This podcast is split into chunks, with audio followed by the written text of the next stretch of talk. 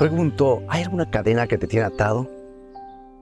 Hoy vamos a ver cómo podemos soltar las cadenas. Y vamos a ir a la palabra de Dios porque la lectura de hoy se encuentra en Isaías 58, 6 y nos dice, El ayuno que a mí me agrada consiste en esto, en que rompa las cadenas de la injusticia y desates los nudos que aprietan el yugo, en que dejes libres a los oprimidos y acabes en fin con toda tiranía. ¿Sabes que estas palabras resuenan como un eco a través de las generaciones?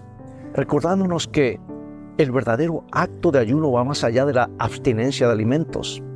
Se trata de soltar las cadenas que nos impiden crecer espiritualmente, liberándonos y a aquellos que nos rodean de las cargas que llevamos. Permíteme compartir esta historia. En una ciudad había un árbol majestuoso que llevaba años creciendo en un pequeño jardín.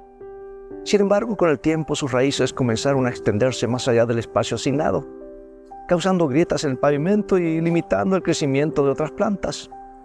Y aunque el árbol era hermoso, su expansión estaba afectando negativamente en su entorno.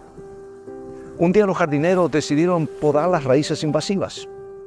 Y aunque fue un proceso doloroso para el árbol, liberó al jardín y permitió que otras plantas florecieran.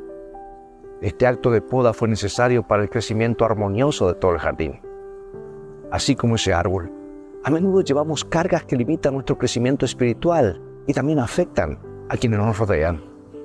Isaías nos llama a soltar las ligaduras de impiedad, a liberar a los oprimidos y a romper todo yugo. Este no es solo un llamado a la acción individual, sino también a una transformación que impacte positivamente a nuestra comunidad hoy.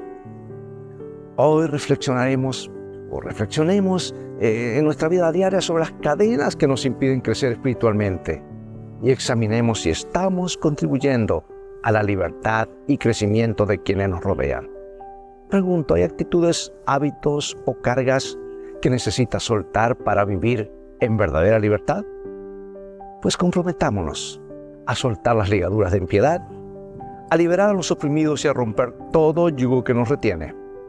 Que nuestras vidas reflejen el verdadero la verdadera esencia del ayuno, marcada por la liberación y el crecimiento en el amor de Dios. Que Dios te bendiga y vivamos hoy de toda palabra que sale de la boca de Dios.